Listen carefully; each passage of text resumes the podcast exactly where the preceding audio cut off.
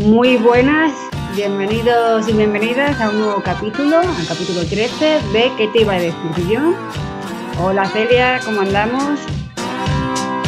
Bien, pues bien, con ganas de grabar otro podcast y nada, pues todo bien, tranquilamente. ¿Qué te voy a decir? No sé, bien, todo correcto. todo estupendo, ¿no? Todo maravilloso. Bueno, pues como este mes es ya mes, mes de abril y el 23 es el día del libro, pues hemos dicho, mmm, vamos a hablar de libros porque abril eh, es el mes de los libros. Esto es así. Y porque nos gustan los libros. Y porque nos gustan los libros, pero bueno, hemos aprovechado, hemos aprovechado la coyuntura y, la, y el contexto para decir, vamos a hablar de libros. Entonces, tú querías meterte un poco en en tema historia y sí. yo te voy a dejar. Porque. Sí. Bueno, a ver, o sea, yo he intentado como. Yo he propuesto a Danae hacer una entrada así como. Eh, para nada soy histor historiadora, obviamente. Entonces yo voy a dar como unos pequeños, mmm, unas pequeñas pinceladas de cosas que sé, pues por lo de siempre, ¿no? Pues porque lo has leído, porque lo has estudiado, bla, bla, bla. Entonces son como pinceladas a lo largo de la historia de los, los libros como, como, han, como han intervenido en la historia, ¿no? Es un poco eso. Y, y nada, pues un poco por, por, decirlo con cierto orden, que igual bueno, viene perdona, aquí. Eh, un inciso, claro, has dicho cómo los libros han influido en la historia y cómo la historia ha influido en los libros, que, que también hay, hay mucha, digamos, eh, claro. el, el, contexto, obviamente el contexto sociocultural influye también en el tema de libros. Bueno, el tema todo, el tema cultural general. Efectivamente, claro, por supuesto. De hecho, o sea, sí, o sea, los libros no es que hayan eh, hecho, la hecho a la sociedad, sino que la sociedad, ¿sabes?, ha hecho y deshecho en los libros como han querido. Ese es el tema. Entonces, eh, sí, sí, estoy de acuerdo con eso que dices.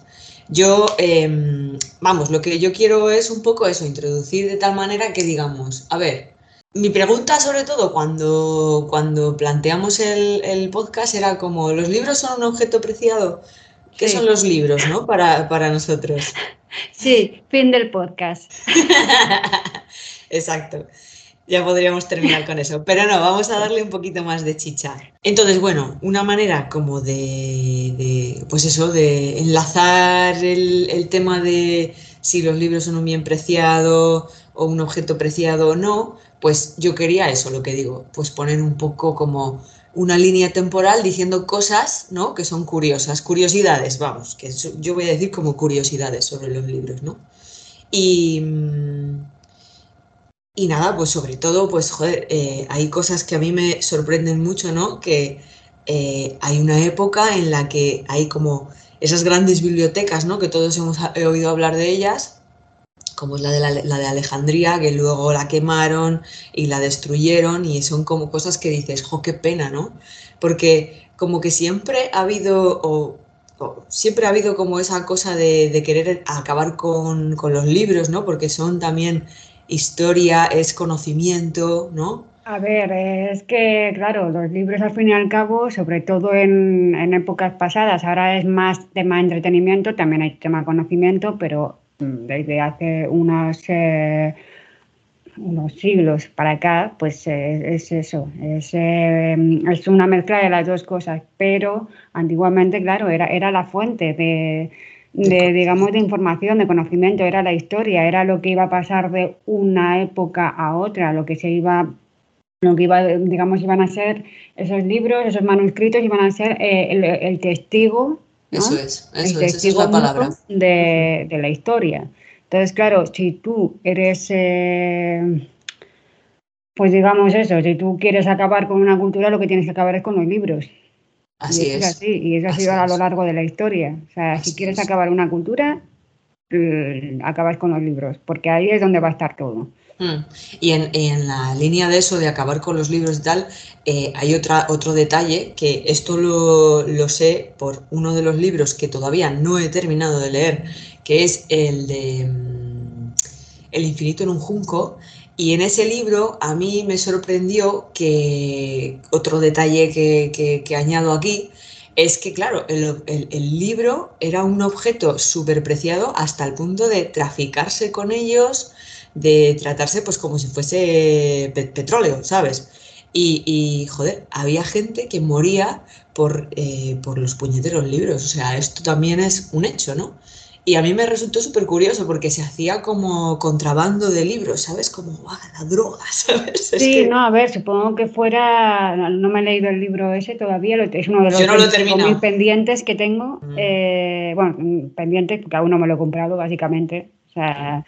Eh, pero sí que es cierto que, mm, que, bueno, a ver, siempre ha habido libros prohibidos, no sé si se refiere un poco a eso, siempre, siempre ha habido eh, libros que hacen pensar, eh, libros que, no se, eh, que no se eh, adecuan al modo de, o a la política o al modo de pensar del dirigente ¿no? en este momento. O sea, eso pasó, por ejemplo, con Doctor Zivago.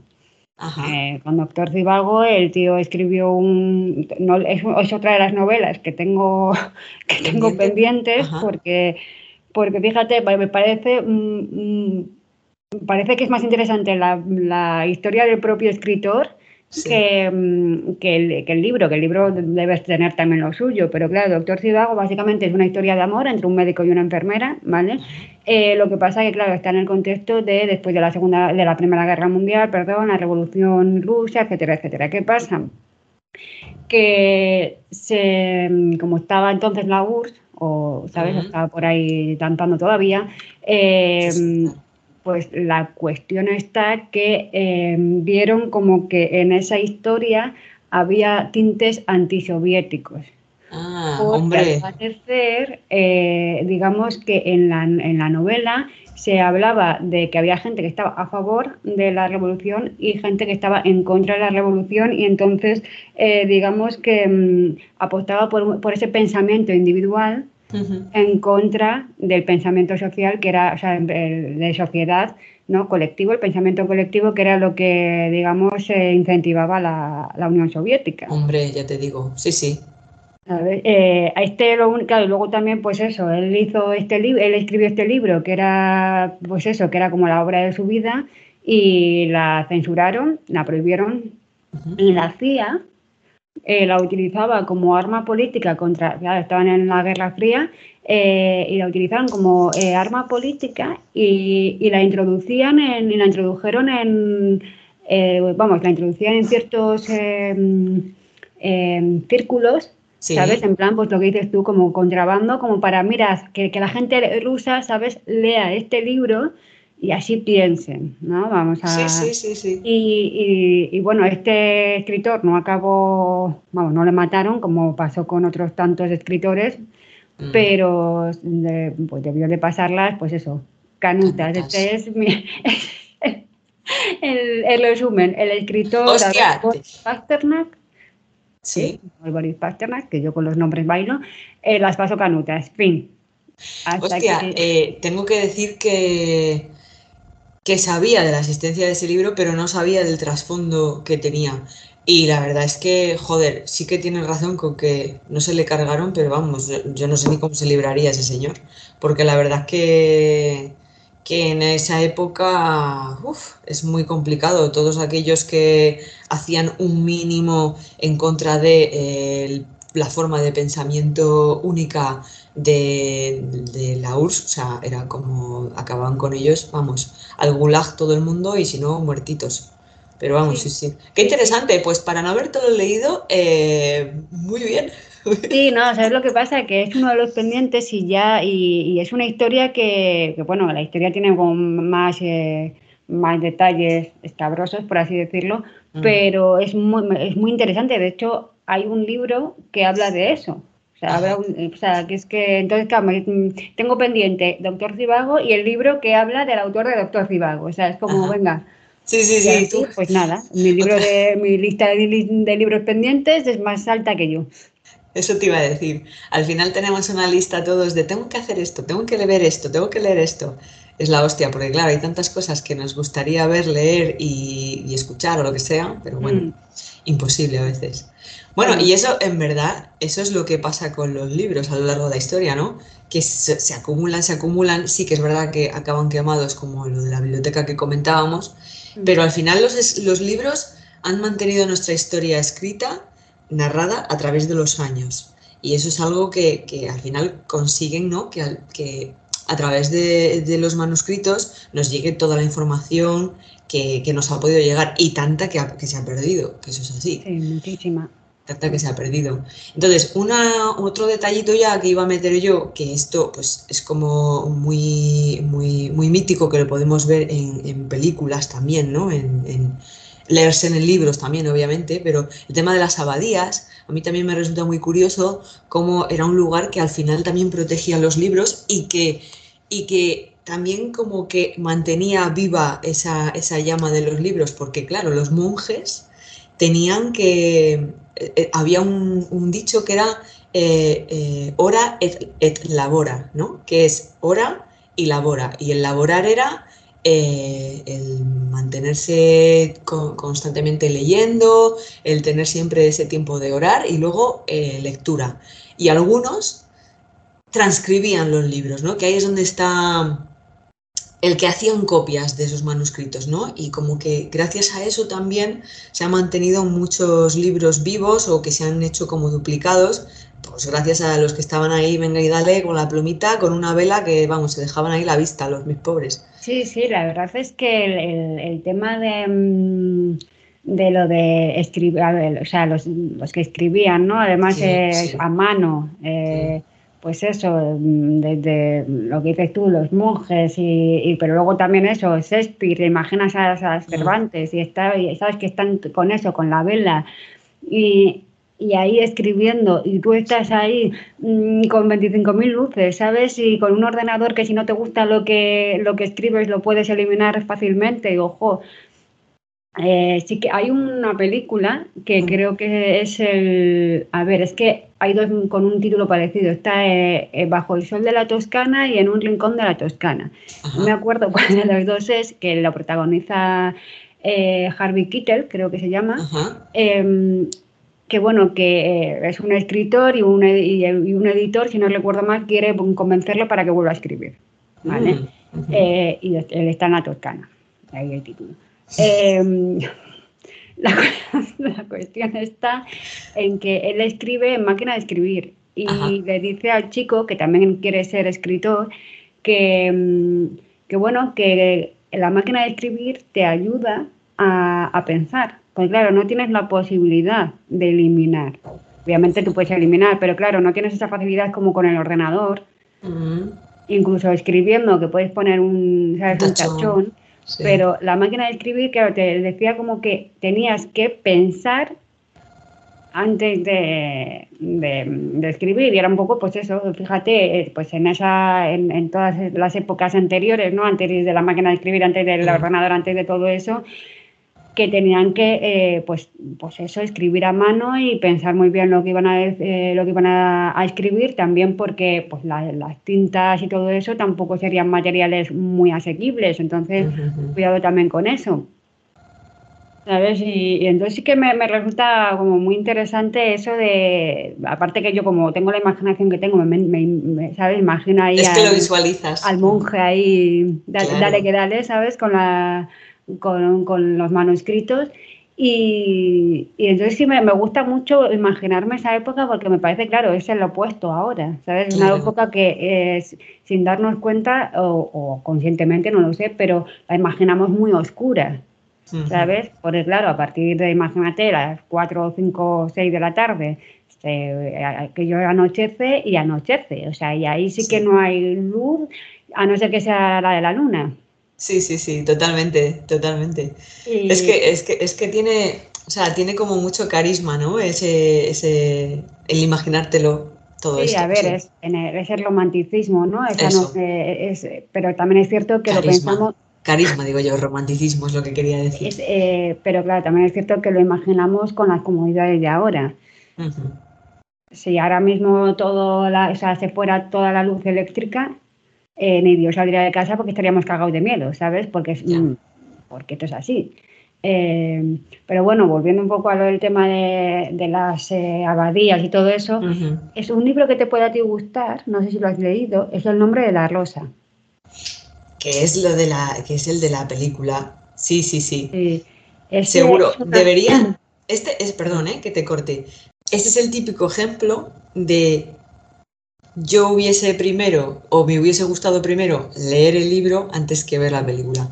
Y la película, eh, de hecho, cuando estabas hablando de lo de no, pues me imagino todo así como oscuro, con una vela y tal, es que eh, en esa película lo reproducen eh, como muy bien, ¿sabes? Como, como de esa manera, ¿no? Como todo muy oscuro con una vela no sé, mucho tiempo oscuras, ¿sabes? Hombre, a ver, estaba, el, claro, era el siglo XIV. O sea, por lo menos la novela está basada en, en 1320 y algo. ¿Sabes? Eh, sí, el, claro, lo que pasa es que es, una novela culta, o sea, no es una novela para, para leer en la cama, porque además, por lo menos en el ejemplar que tengo yo, hay fragmentos en latín y no están traducidos. Hostias. Claro, y me ves a mí con mi libro de, con mi diccionario de latín que tenía de cuando estudiaba cultura clásica, ¿sabes? Ahí eh, intentando mm, Traducir. traducirlo porque es que la historia que seguía tenía que ver con ese fragmento.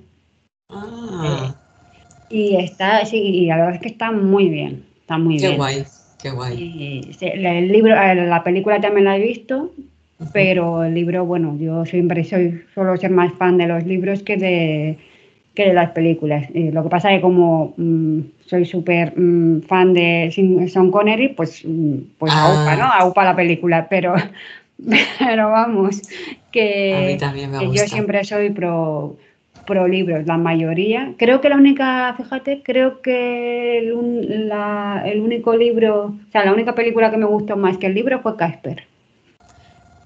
¿Hay libro de la película de Casper? Primera noticia. Pues el libro tiene que estar guay. Bueno, ¿te gusta más la bueno, Y, y, una, y por ejemplo, y Matilda, Matilda también es un libro y, el libro está muy bien. Qué guay.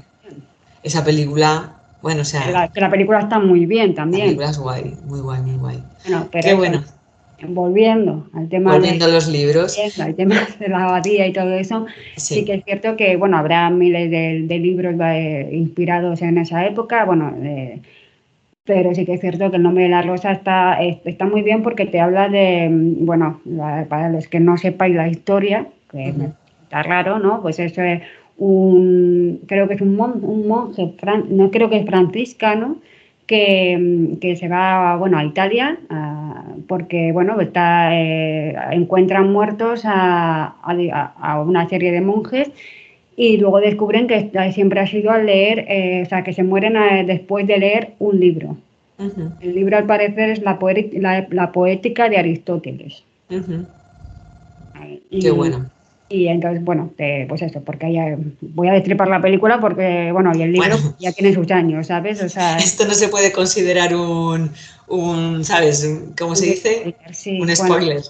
Claro, porque en las, se supone que en las esquinas de los libros tenía arsénico y claro, al mojarte los, los labios y pasar la página, pues te, se iban, digamos, comiendo ese arsénico. El veneno, sí, sí, sí, se envenenaban, sí, sí, sí. Sí, sí, bueno, al parecer eh, han en una noticia de 2018 descubrieron en Dinamarca tres libros que tenían arsénico porque eh, del siglo, de los siglos entre los siglos XVI y XVIII, porque al parecer el arsénico, bueno, em, claro, porque los historiadores se dieron cuenta que, que no podían leer muy bien el, el, contenido del libro porque tenía como una, un pigmento verde por encima. Y, y, se, y, al, y, al, meterlo en el laboratorio, en analizarlo todo eso, se dieron cuenta que era arsénico. Al parecer, intuyen que era para que no se comieran los libros los animales, ratas y todo eso. Ah, claro, claro, claro, claro, tiene mucho sentido, sí, sí. Sí, sí, sí, pero fíjate las artimañas que, que se montaban aquí, pues supongo eso, los, sí, los monjes, porque en aquella época todo lo tenían los, los monjes. Sí, sí, sí. Supongo que los reyes también. Claro, la gente, sí, porque yo iba a decir como detalle, bueno, como también como dentro del contexto de cómo han sido los libros en la sociedad y tal, yo iba a decir que en realidad muy poca gente tenía acceso a los libros y en este caso los monjes eran principalmente los que más acceso podían tener y luego los de alta cuna, ¿no? En verdad. Si no, mm, los demás, la, demás, las demás personas eran personas que trabajaban en el campo y, ya. Sí, a ver, el acceso a la cultura en, aquellos siglos era, era mínima, era mínima, entonces la gente no sabía leer. Exactamente, exactamente. Y, yo para, como, como, para ir un poco ya cerrando esta parte de pequeños detalles con cuentagotas de a lo largo de la historia de cómo los libros han, sobrevivido y cómo y qué han y qué ha pasado con los libros y demás, Em, hay una cosa que, es lo que decía al principio, yo pues porque lo he leído en tal sitio, porque lo he estudiado pues para, por ejemplo, la carrera, ¿no? Pues el tema, a mí una cosa que me flipó muchísimo y me gustó mucho verlo y tal, eh, son los manuscritos, los iluminados, que ya sabes que se llamaban iluminados porque estaban con decoraciones, eran, son los primeros libros que se empiezan a ilustrar, ¿no? Que tenían como una, una página con una ilustración a toda página o tenían esas eh, capitulares con las que empieza el texto todo decoradas, que esto para los diseñadores y, demás es como, qué bonito, ¿no? Como una mm. referencia. Y, claro, se, eh, se, llamaban iluminados porque realmente reflejaban luz por el pan de oro y el pan de plata.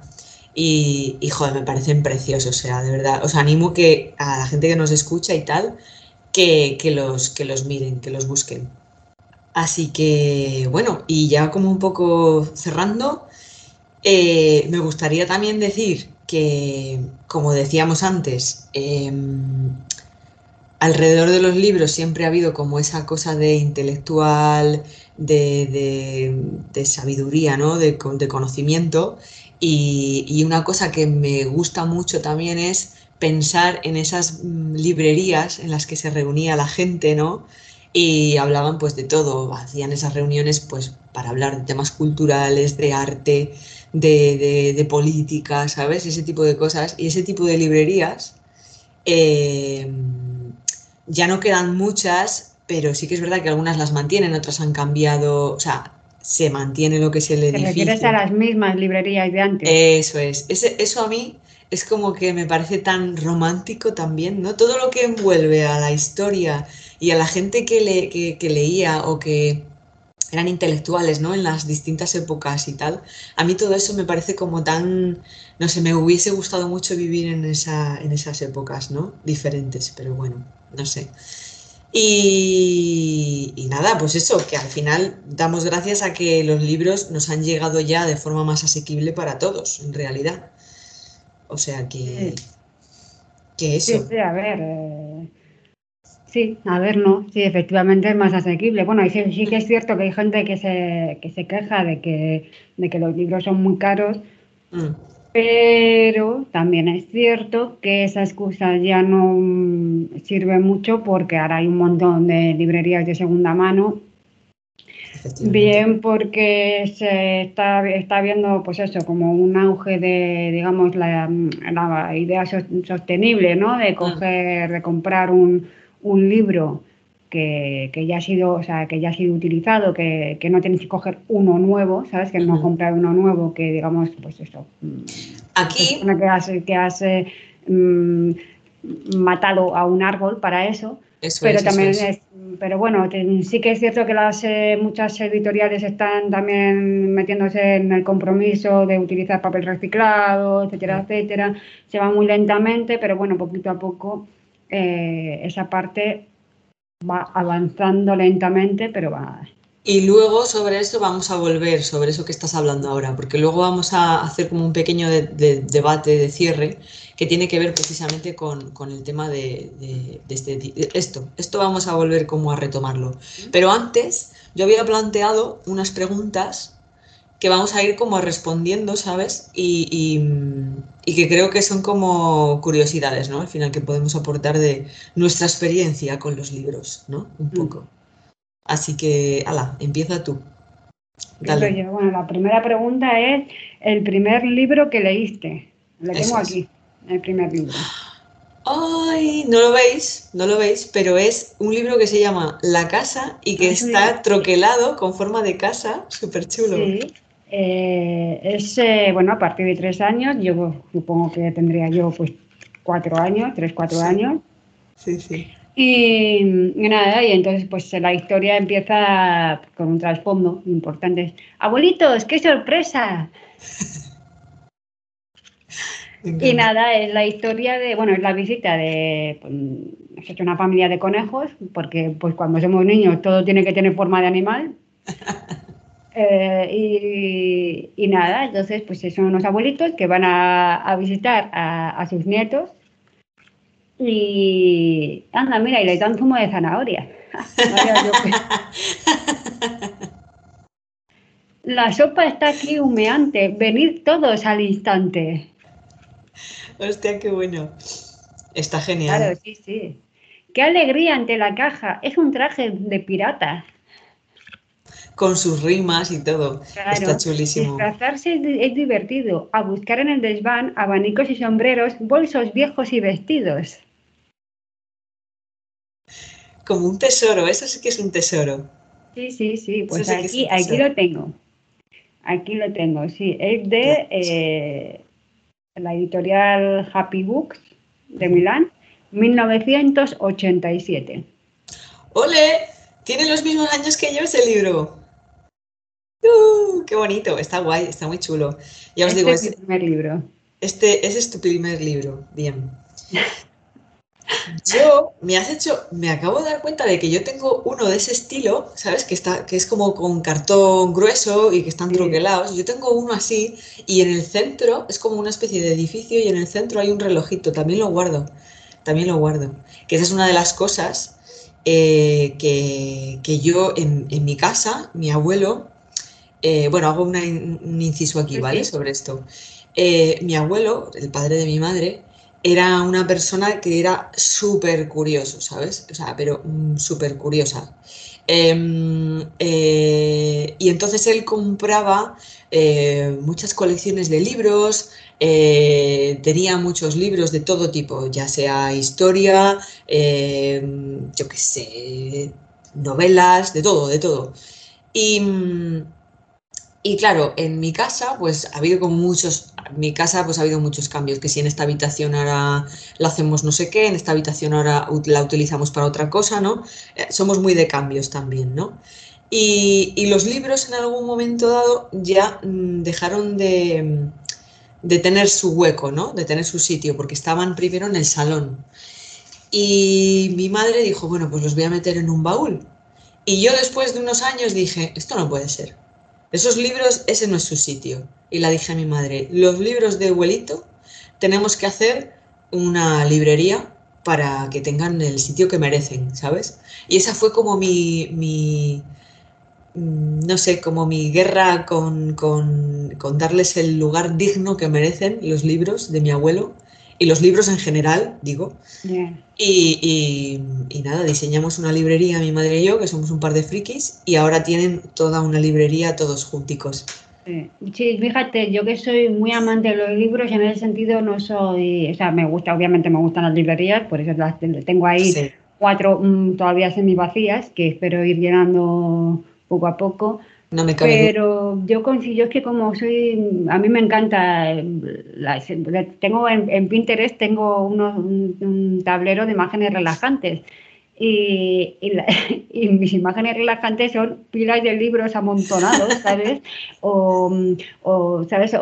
son como escritorios llenos de, de, papeles, Esas son mis imágenes relajantes. Y sí que es cierto que considero que los libros, más que eh, hombre, hay que cuidarlos, sobre todo los que ya tienen unos añitos. Yo en ese sentido, mm, bueno, no soy tan papista, pero eh, sí que es cierto que yo creo que lo importante de los libros es que sean leídos, o por lo menos que se les hagan caso. Yo mm, no sé, en ese, no me considero una persona muy espiritual, por no decir, o sea, por no decir nada espiritual, pero sí considero que los libros tienen alma sobre todo los libros que no, han sido heredados o has cogido o has comprado en tiendas de segunda mano y que ves y que ves en, el nombre del anterior dueño y ves lo, mismo que ha subrayado esa persona. Y, eso sí que considero que, que, bueno, que hay que cuidarlos en el sentido de que hay que hacerles caso de vez en cuando, ¿sabes? Aunque sea simplemente sacarlo un poco y mm. sacarlo a pasear. Y ya, a dormir. Le das unos besitos y le vuelves a colocar en su... Sí, sí, en ese sentido sí que, sí que tengo esa, esa, no sé, ese halo, llámalo romántico, espiritual, místico, no lo sé, pero es en lo único. Es en o creo que es de las pocas cosas en las que soy mm, espiritual, por llamarlo de alguna manera. No, me parece lo justo, me parece lo justo para con los libros, la verdad, sinceramente. Bueno, ya, entonces, continúa con la siguiente pregunta, dale. Vale, pero tú no, ¿cuál es el... Ah, yo la respondo, es verdad que no he respondido, perdón. A ver, a ver, a ver. Eh, bueno, eh, mi primer libro, no recuerdo mi primer libro, pero sí que tengo recuerdo del que fue uno de los primeros. Y, y se llama Nieve de Julio. ¿Te imaginas? Joder creo que es el único libro que no he, no he conseguido, pero porque a mí me pasaba una cosa con los libros, que lo iba a comentar un poco más adelante más, pero a mí me pasaba una cosa con los libros. Yo mm, asocio los libros, o les asociaba un poco al colegio, y ya el del Quijote, pues imagínate, le tenía pues pavor, ¿no? Entonces, bueno, pues eso. Pero bueno, al hilo, eh, yo el libro que yo tengo recuerdo de leerme y de que me llamó la atención por primera vez, ¿no? Fue Nieve de Julio. Sobre todo lo que recuerdo de este libro es las descripciones que hacía de los campos andaluces, porque era la historia de una niña que iba al pueblo de su tío, que no les conocía casi nada y tal, y estaba como, bueno, enfadada porque tenía que irse, y es un poco pues esa la historia, ¿no? Pero luego la pasan historias guays y tal. Y, ese fue el primer libro que, tengo, recuerdo, así de leer más con intención. Y eso.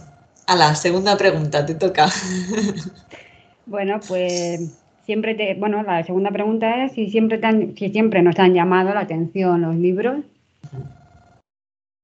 con mi autocontesto, por lo que se ve. Eh, no, o sea, bien. Sí, como te has quedado así mirándome, es como, sí, efectivamente, te han llamado la atención, que, o sea, ¿qué libro te ha llamado? ¿Qué? ¿Qué? Hombre, es que yo la respuesta, por tu parte, ya la sé, porque siempre te han llamado la atención. Siempre, desde que nací, yo creo. Mm. Yo creo que o sea, yo creo que vi el que después de la crisis, la primera crisis existencial, desde que nací, fue en plan, ¡ah, mira, un libro! ya se me ha pasado todo. Sí.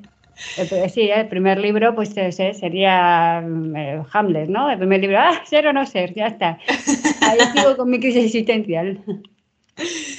A mí llamarme la atención es un poco lo que decía antes. Los libros les tenía como asociados al colegio y el colegio no era santo de mi devoción, ¿sabes? Entonces he tenido siempre ahí como una lucha interna de sí y no. O sea, sí me gustan, me llama la atención, pero me parecen aburridos y era como que no tenía esa cultura de hay libros que no son aburridos, Celia. Fíjate, fíjate, yo a mí me pasa que tengo, eh, bueno, pues cuando estaba en primaria había unos libros que se llamaban Carabás, de la editorial Anaya, si no me equivoco. ¿Quiere em, sonar? Y ahí esa Carabás era, eran historias, te ponían, también te venían las, eh, los poemas de Gloria Fuertes, si no me equivoco, y yo me acuerdo que cuando me, me compraban los libros para, para, el colegio, yo los leía antes de ir al colegio. O sea, quiero decir, antes de que empezara el colegio, yo ya me había leído la, la mayor parte de esas historias. Qué guay. Me gustaba muchísimo leer, pero ya de, pues te hablo, pues eso, seis años. O sea, yo empecé a leer muy prontito, antes, a a mi manera, quiero decir, pues como se lee con cuatro o cinco años, pero, pero sí, sí, empecé, empecé me, gustaba, me gustaba el objeto porque siempre lo había visto en mi casa, siempre había visto a, mis, a mis padres leyendo y me parecía algo, algo, pues eso, ¿cómo es posible que en una cosa tan pequeña hubiera, tanta historia, ¿no? Tan, Siempre, siempre me ha encantado. Qué guay, qué guay. Sí, yo ya te digo, eso... Mm, me faltó un poco esa, esa, ese, ese, amor, ¿no? Ese, esa curiosidad, ¿no? Por, por, los libros, sí que me faltó un poco. Pero bueno, la verdad es que lo he ido retomando con los años, así que agradecida, sinceramente. He tenido más curiosidad más mayor, pero con muchas otras cosas también me ha pasado. ¿eh? Sí, sí, bueno, a ver, es cuestión también de que no hay que obligarse tampoco a...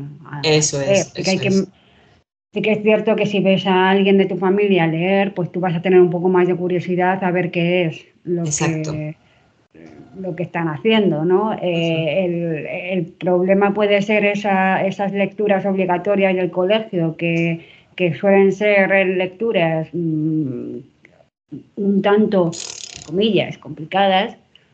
También es cierto que nos hemos acostumbrado a que todo sea fácil, porque está todo sea fácil, porque eh, la literatura actual eh, es muy de muy fácil digestión, o sea, hay, hay libros que libros que yo he leído y que, y que son muy amenos y que pero que eh, no tienen esa complicación, ¿no? Y, siguen, y, y por ejemplo esa, esa polémica que hubo en su momento de, de que estaban hablando de, de digamos reescribir ciertos libros de pues a, a una digamos a, que estaban en castellano antiguo.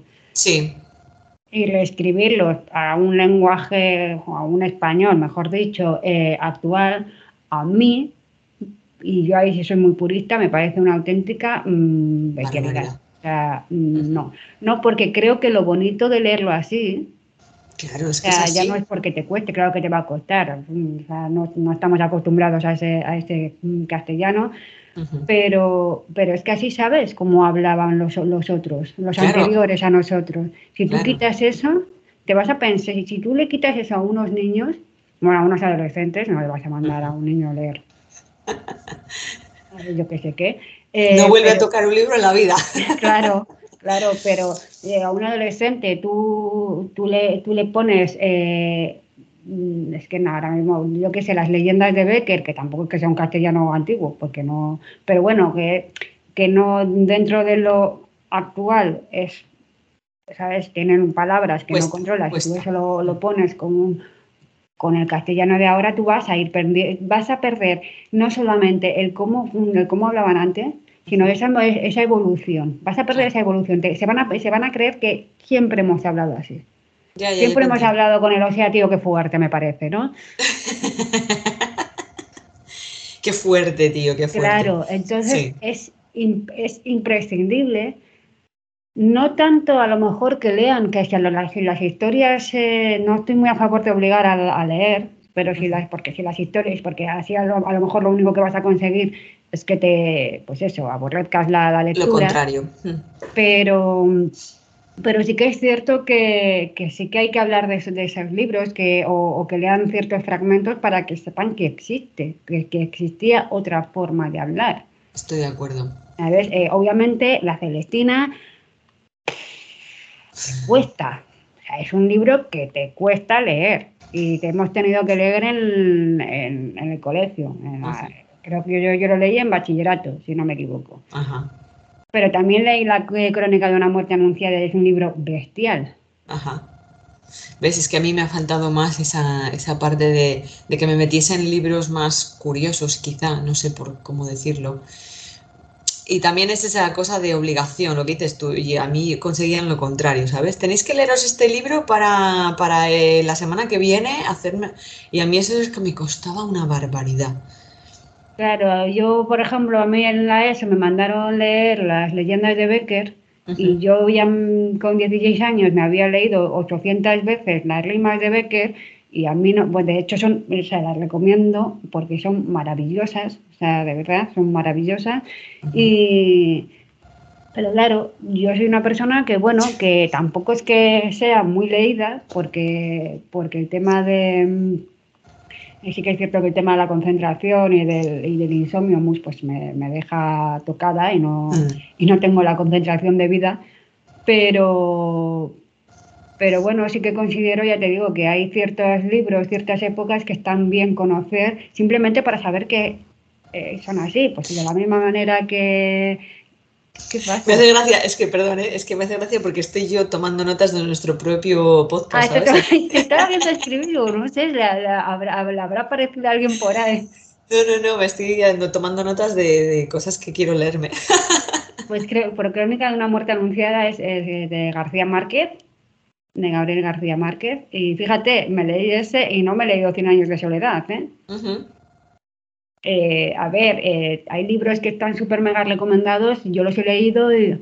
Y dices, pues para quien lo quiera, ¿no? Pero esto siempre pasa, eso es sí, Sí, por ejemplo, ahora que está tan de moda Virginia Woolf, mm.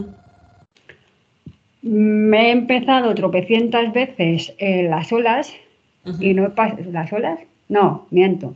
La señora Dalloway y mm, creo que no he pasado de, la, de, de las primeras cinco páginas. O sea, me pues leí una habitación propia y me da mucha pena el tema de mm, una habitación propia, porque lo que dice es muy interesante, habla de la importancia, ¿no? De, de, la, digamos, de que la mujer, eh, en este caso, eh, la importancia de tener una habitación, ¿no? Para, para ella, para que escriba y, y reflexiona mucho de eh, acerca de, pues por ejemplo, cómo era posible que escritoras como Jane Austen eh, pudieran escribir sin tener, pues eso, su propio espacio, ¿no? con gente viniendo, yendo, viniendo, tal.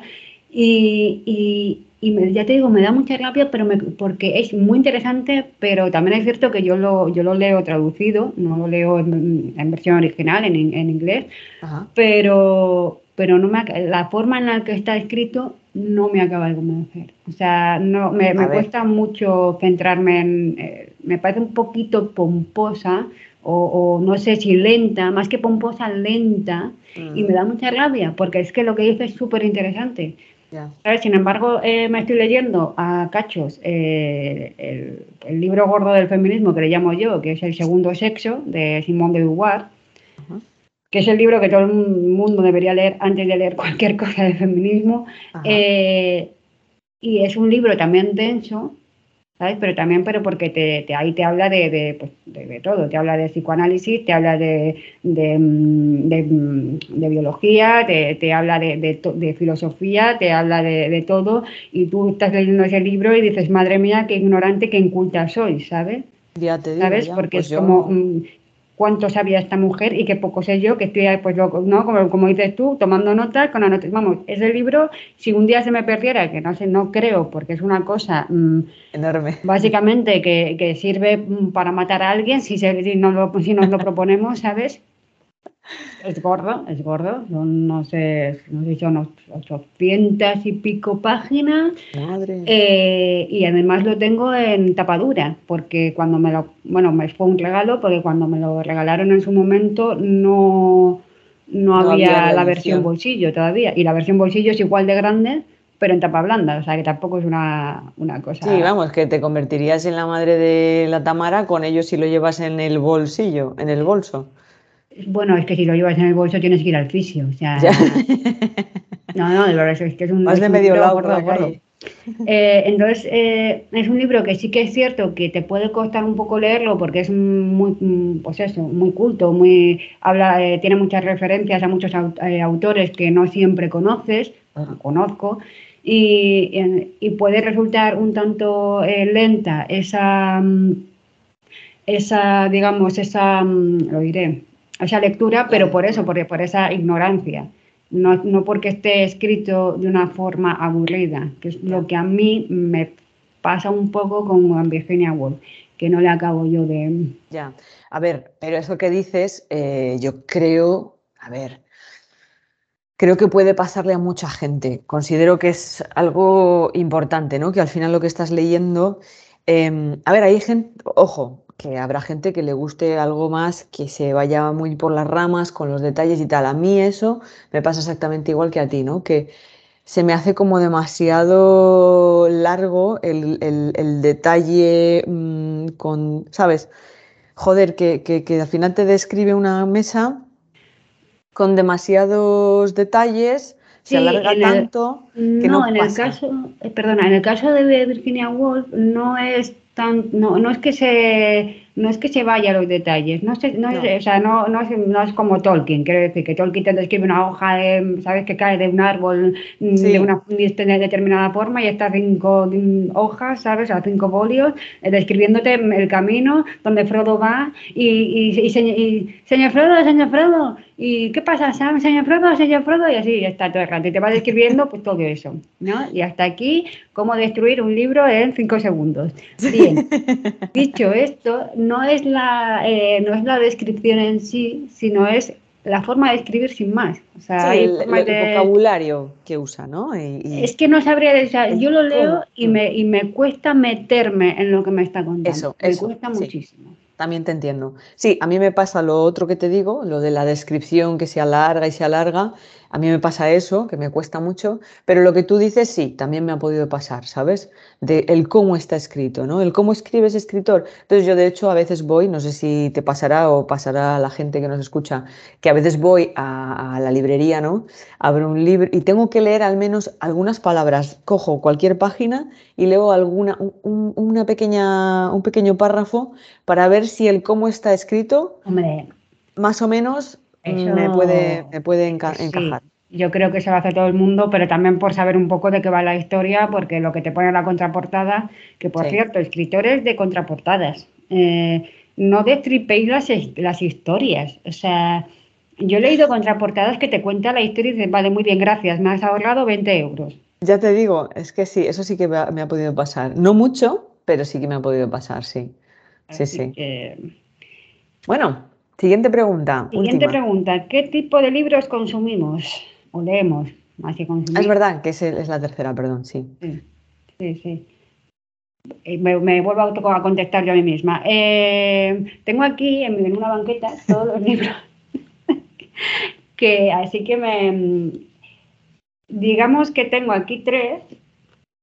Que son, o sea, yo tengo. Eh, a mí me gusta mucho la la literatura, bueno, sobre todo comedia, pero el humor británico me encanta. Ah, sí. Eh, pero bueno, me gustan mucho los leo clásicos, sobre todo clásicos británicos. Eh, leo autobiografías y, eh, y, yo creo que por, esto es lo que estoy leyendo últimamente. autobiografías y autores británicos, la verdad aunque, aunque porque los clásicos los he dejado un poquito aparte, que tengo pues esto en mi lista, que empecé a leer la educación sentimental de Flaubert y ahí me quedé otra vez. O después de 11 años me sigo atascando. Ya. A ver, yo em, no estoy al nivel de Danae, no estoy a tu nivel, porque a ti te gusta mucho, mucho la lectura y te lees cosas que igual para mí eh, no podría digerir en general pero también hay cosas que me has dicho de leer y me han gustado, por ejemplo. Y yo el tipo de lectura que yo tengo y que más abunda es la novela. Y si tiene ambientación en una época y mete pues datos históricos y demás, pues me encanta. Eh, en, ese tipo de libros, pues por ejemplo, leí uno que mm, no me acuerdo del nombre. Ah, se me ha olvidado. Lo tenía hace un momento en la cabeza. Bueno, es uno que está ambientado en Florencia y, te habla de, un, de, la historia de un tío, ¿no? Que, mm, bueno, sinopsis. sinopsis, que no, que no, o sea, no quiero hacer una sinopsis, no quiero.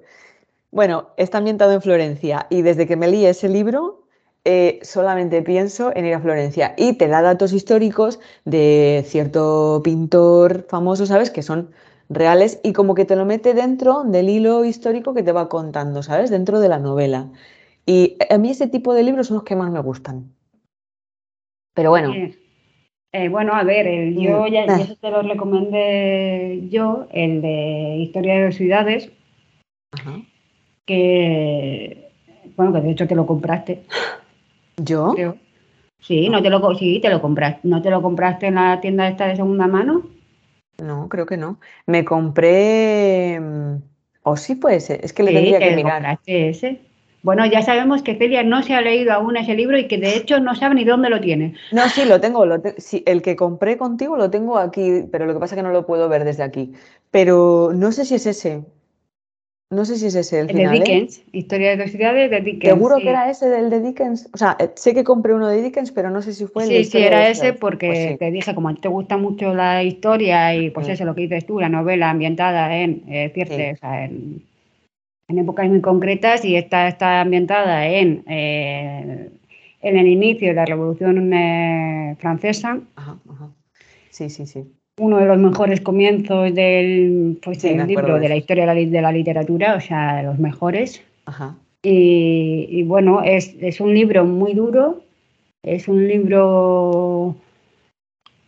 Es un libro, Es un libro es un libro que hay que leer eh, porque mm, te muestra todos los puntos de vista y, y, jo, te hace pensar bastante y te, te mete muchísimo en la historia. O sea, es, eh, Dick- a mí- yo soy muy fan de, de Dickens Ujú. eh, porque te, te consigue meter en la historia con una facilidad que es que no te das cuenta, no te das Eso es cuenta lo que, que te mola. estás metiendo en la historia.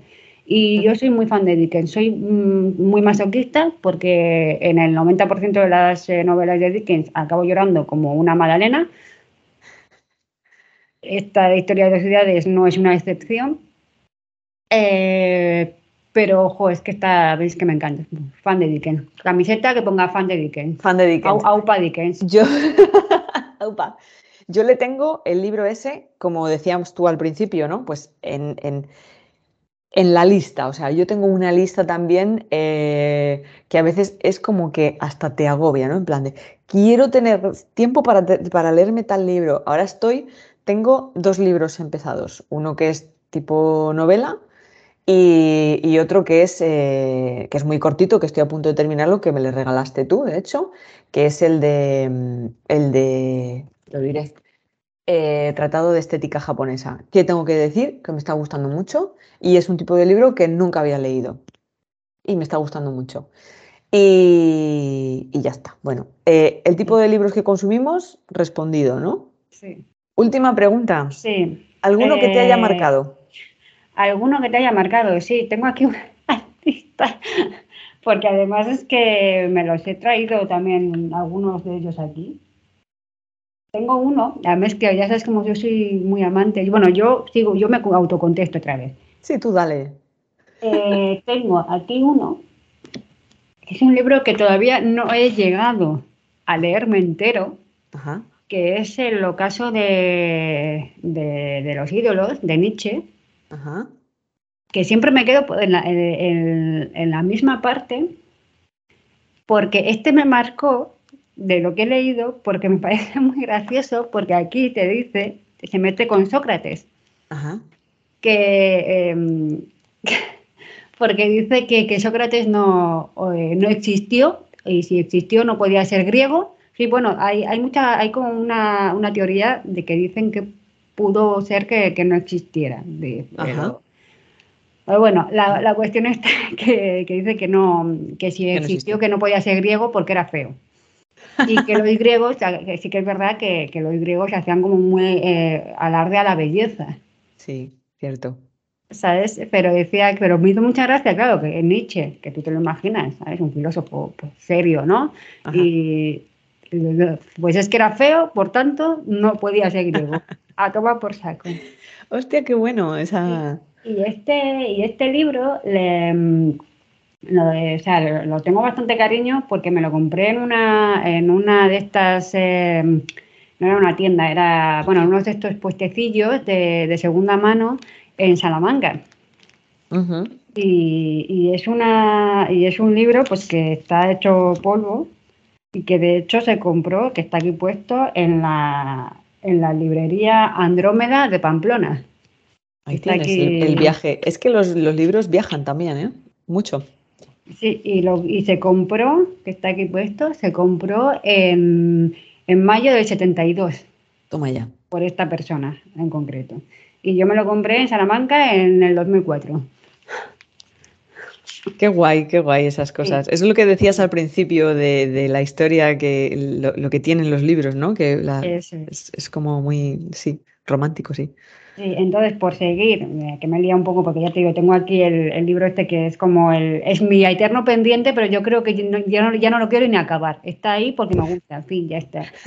Pero mm, eh, tengo un libro que leí cuando, mm, pues que tenía yo unos 12 años, 15, eh, es del 98, que se llama Un hombre con un tenedor en una tierra de sopas. Ajá es un libro que me marcó porque, eh, bueno, trata de, mm, de un fotógrafo eh, que gana un premio con una fotografía, de, con una imagen de, una matanza en, Chiapas, México, y se suicida. Y, mm, y, entonces el hermano, que también es, que es estudiante de periodismo, va a investigar a ver porque a pesar, porque a pesar de todo el éxito que tuvo, eh, se pues, hace eso. Ay, qué interesante. Y es que este libro no sé si está basado o se ha inspirado en la historia este del, fotógrafo Kevin Carter, que mm, no sé si te acuerdas de esa imagen en África de ese niño desnutrido con un buitre detrás. ¿vale? Vale, pues eh, al parecer el, chico este tenía 33 años cuando se suicidó. Eh, hizo la foto, pero realmente no se estaba, o sea, ese niño no se estaba, o sea, estaba, creo que si no me equivoco, eh, dentro del campamento de UNICEF, estaba siendo tratado por desnutrición por él y lo que estaba haciendo, pues estaba defecando. Lo que pasa que, bueno, se le puso el buitre detrás, pero que no se, al parecer no se estaba muriendo. Vale, vale, vale. Lo que pasa es que, claro, la imagen es impactante. refleja esa desnutrición, que realmente ese, ese, niño estaba, estaba desnutrido, em, claro, le pusieron a caer de, un burro a, este chico.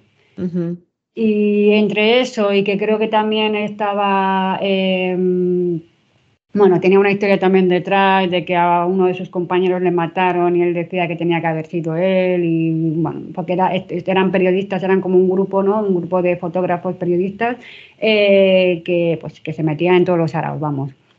Sí, sí, sí.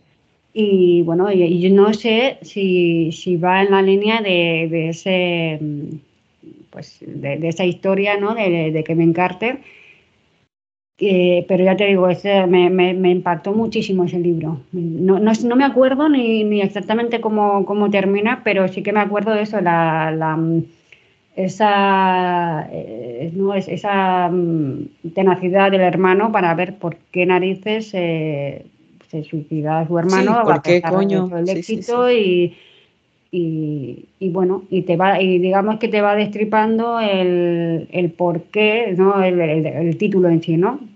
El título de un hombre con un tenedor en una tierra de, de sopa. Me llama mucho la atención ese libro, la verdad. Sí, es de Jaume Sierra y Fabra, que cuando era adolescente lo ventilaba, vamos, me leía un libro detrás de otro suyo. Ya Los he dado todos, porque al fin y al cabo son, son libros, bueno, para, para jóvenes, para juventud. Ese, ese creo que sí que lo tengo guardado, el de este del que hablo, pero el resto sí que lo di, lo de Flanagan, el detective Flanagan, super fan, absoluto. Qué graciosa. Y nada, luego bueno, tengo la de Historia de dos ciudades, que es, que es muy bueno. Em, tengo también el de Éramos unos niños, de Patti Smith, que es una autobiografía que pues te habla de cuando él fue a, eh, cuando, perdón, cuando ella fue a, a, Nueva York con 18 años, te cuenta un poco su infancia, te, te habla de su relación con el fotógrafo Robert Mapleton. Eh, y, y, bueno, y a mí me gusta muchísimo esta, esta mujer, ya lo he dicho aquí más veces, soy muy mm. fan de, de Patti Smith. Y, y porque la, sencillez con la que escribe y con la que describe las cosas me parece eh, tan sencilla que es complicadísima. Ya ves, ya ves. Y bueno, y esta vez tengo más, tengo también la tengo también matar a un ruiseñor, también un Pulitzer, una Pulitzer en este caso, Harper, Lee. Eh, muy bueno libro, muy buena la película. Eh, Clásico donde los haya y podría seguir, porque yo creo que casi todos los libros que he leído me han, dejado un poquito de, huella, pero...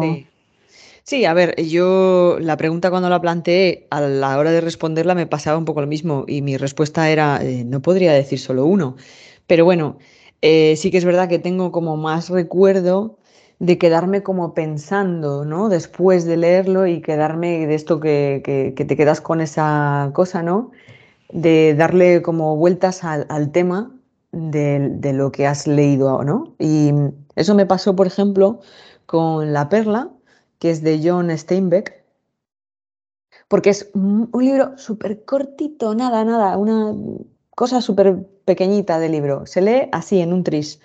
Y, tiene como una especie como de, eh, de, ¿cómo se dice? Aprendizaje, ¿no? De, no sé cómo se dice la palabra. Moraleja. Una especie de moraleja, exactamente, sí. Tiene un poco como moraleja, ¿no? Ese libro. Es un poco lo que yo creo que intenta, ¿no? Dejarte como moraleja. Y entonces esa me marcó por eso, porque le estuve dando como vueltas después.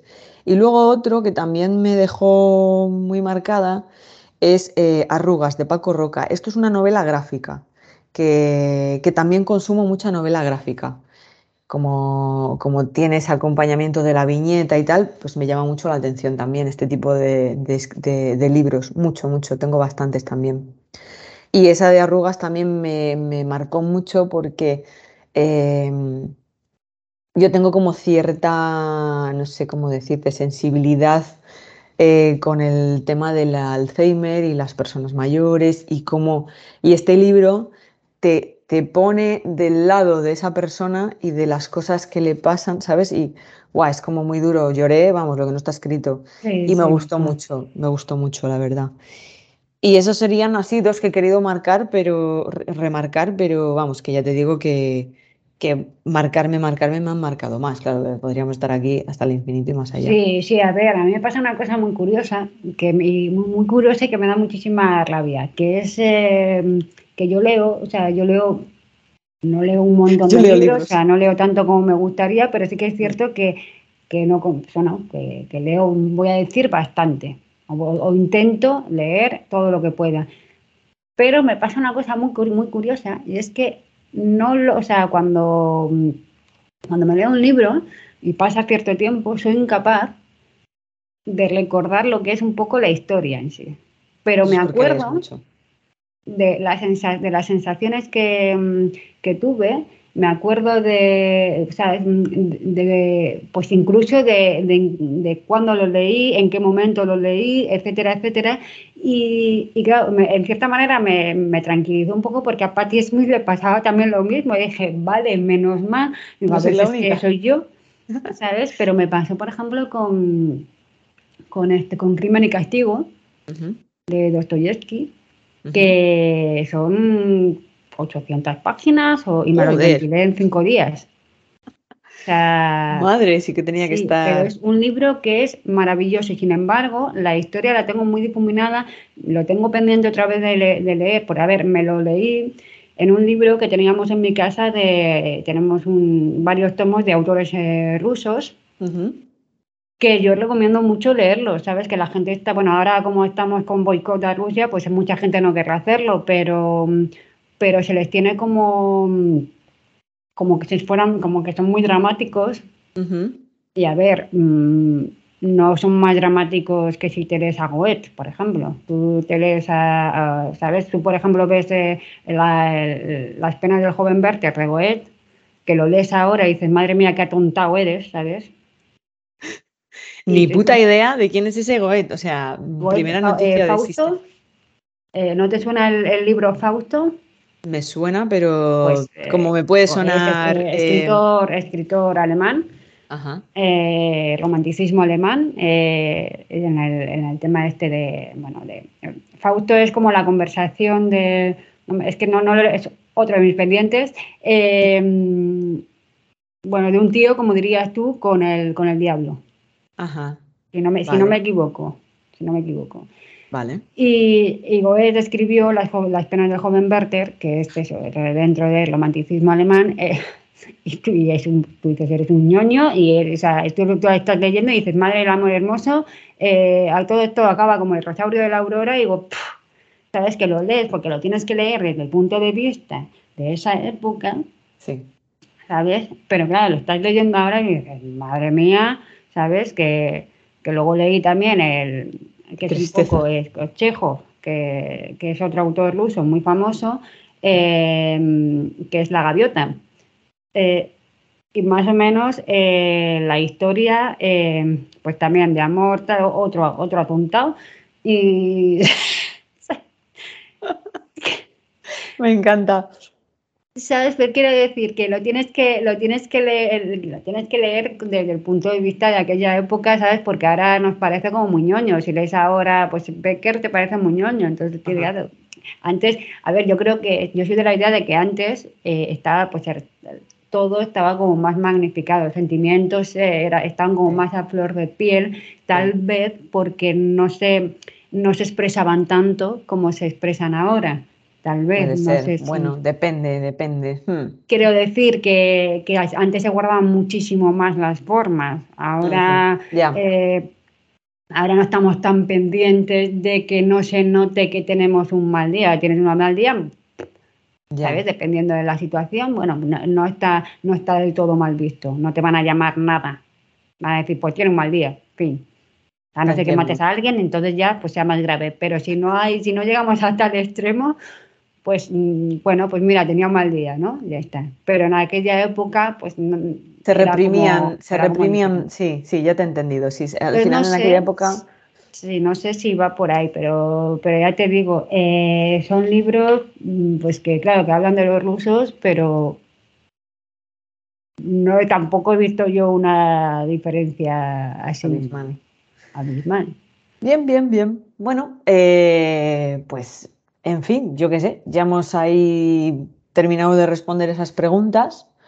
Y yo creo que por terminar un poco y retomar una cosa que estabas hablando tú antes, que hablabas de, las editoriales, de, cómo los libros, eh, ahora ya hay muchas mm, librerías de segunda mano.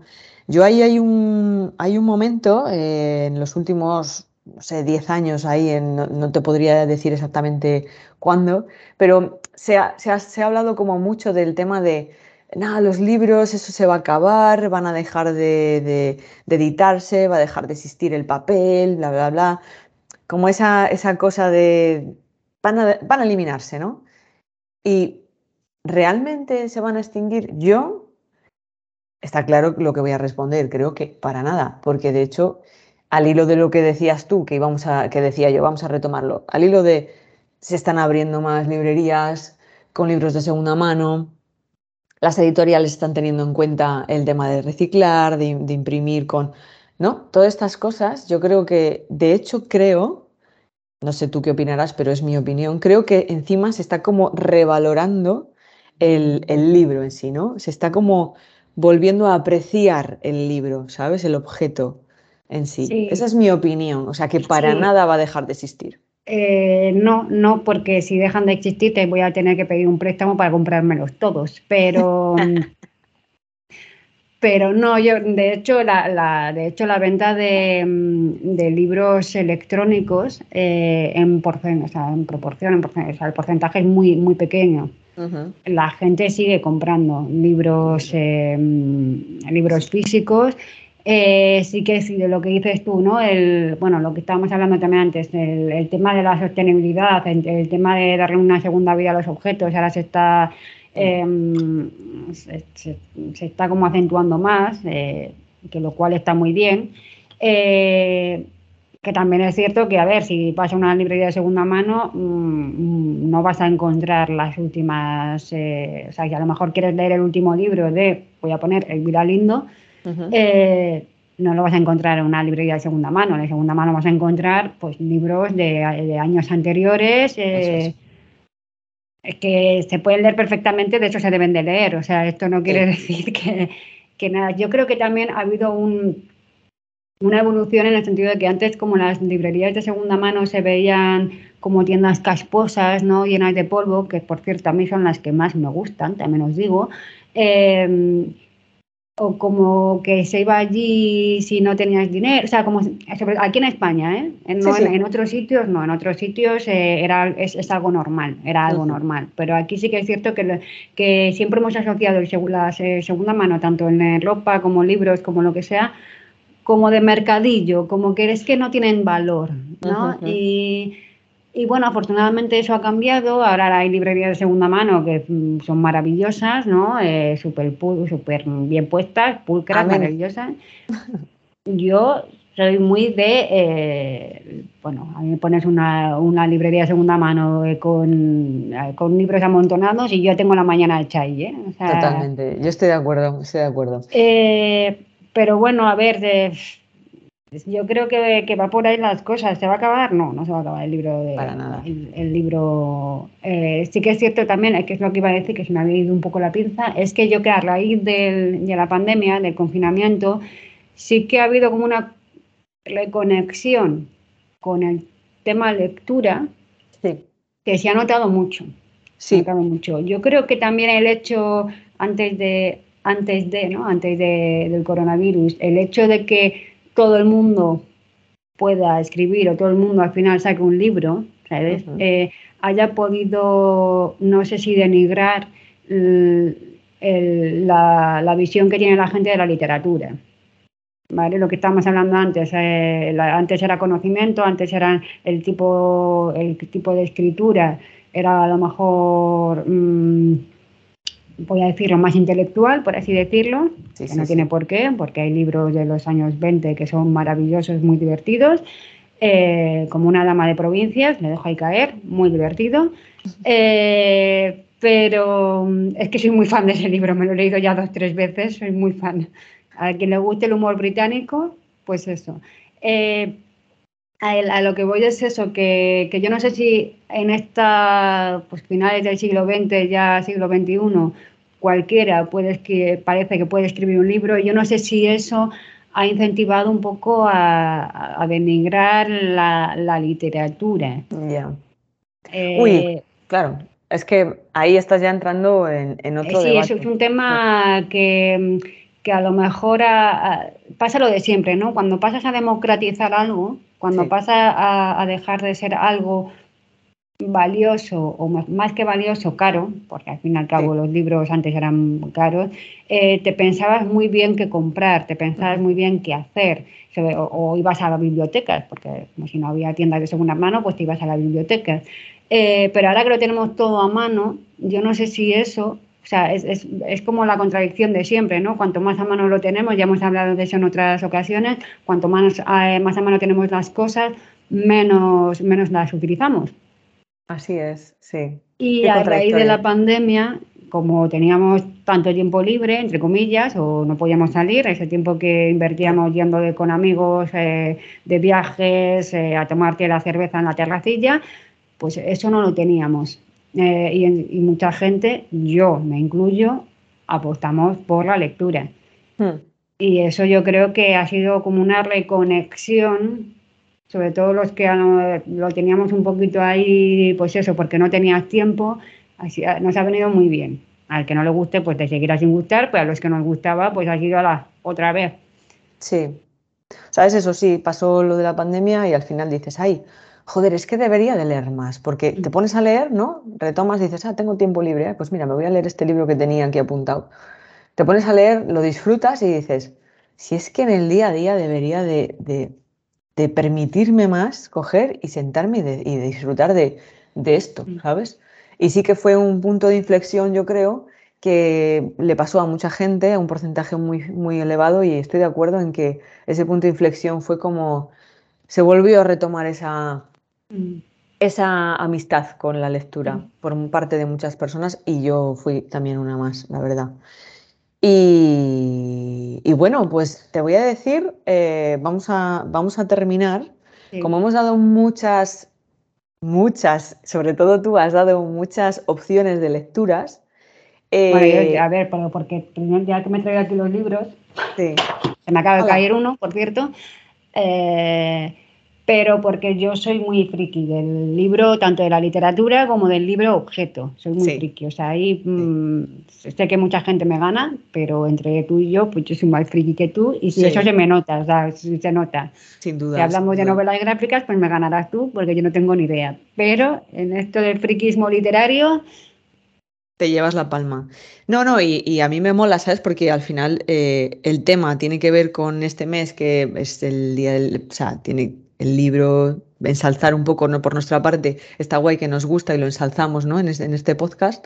Y luego encima, pues hemos dado como muchas, muchos títulos de libros. Pero bueno, yo digo, bueno, pues vamos a cerrar dando opción a una película que tenga que ver con el tema del libro, ¿no? Que tenga como tema principal el, libro.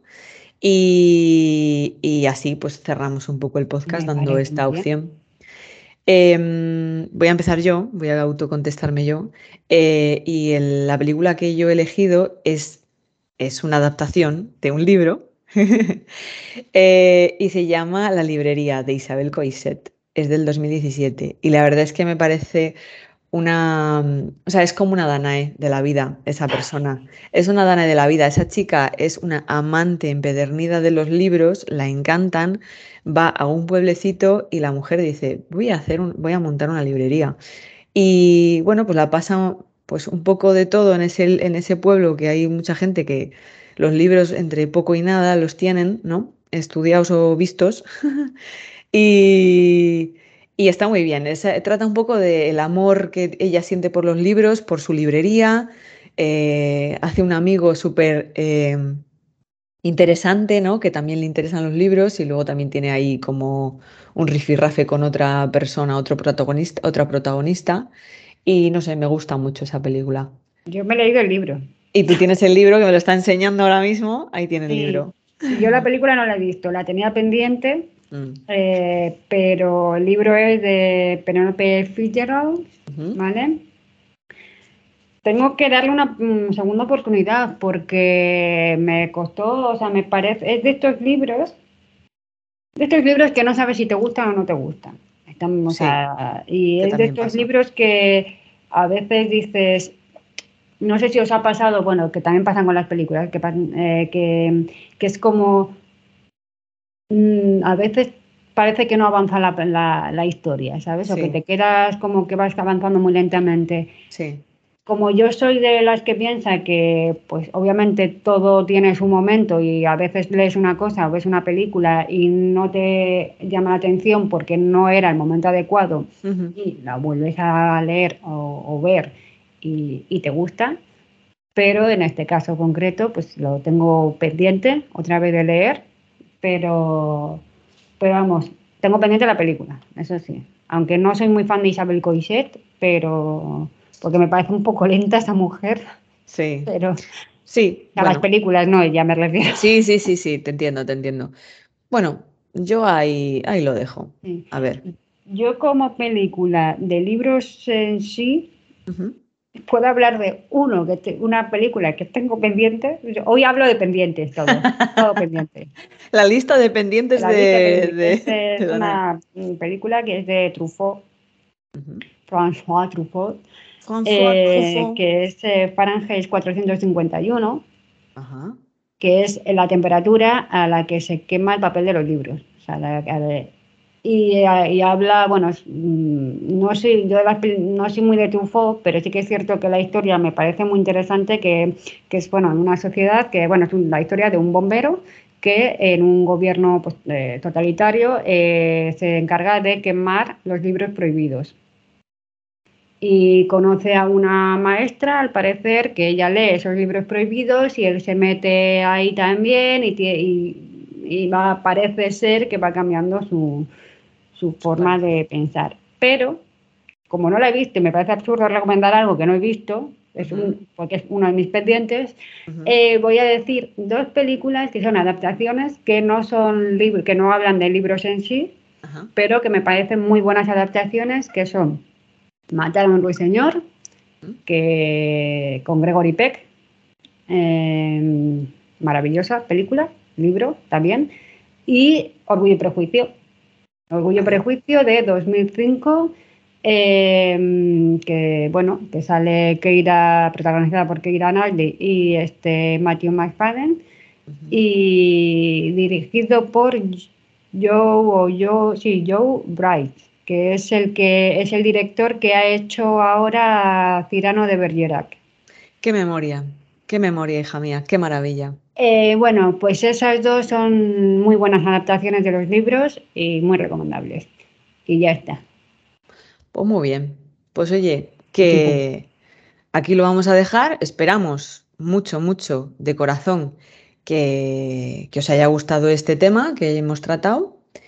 Y, mm, y nada, pues nos vemos en los directos entre semana, nos vemos mm, por redes sociales y contadnos mm, vuestras, no sé, vuestras vuestros pendientes también, vuestros libros pendientes. pendientes y vuestras recomendaciones. Eso. Y más recomendaciones que pendientes, porque como no me digáis más pendientes, pues entonces ya me estalla la cabeza. Recomendadme cosas que ya he leído, así no me estreso. Ya, ya, ya, porque si no la lista, o sea, de aquí a Lima tienes una lista. Lo voy a tener como un manuscrito, ¿sabes? De estos que desenrollan y ala.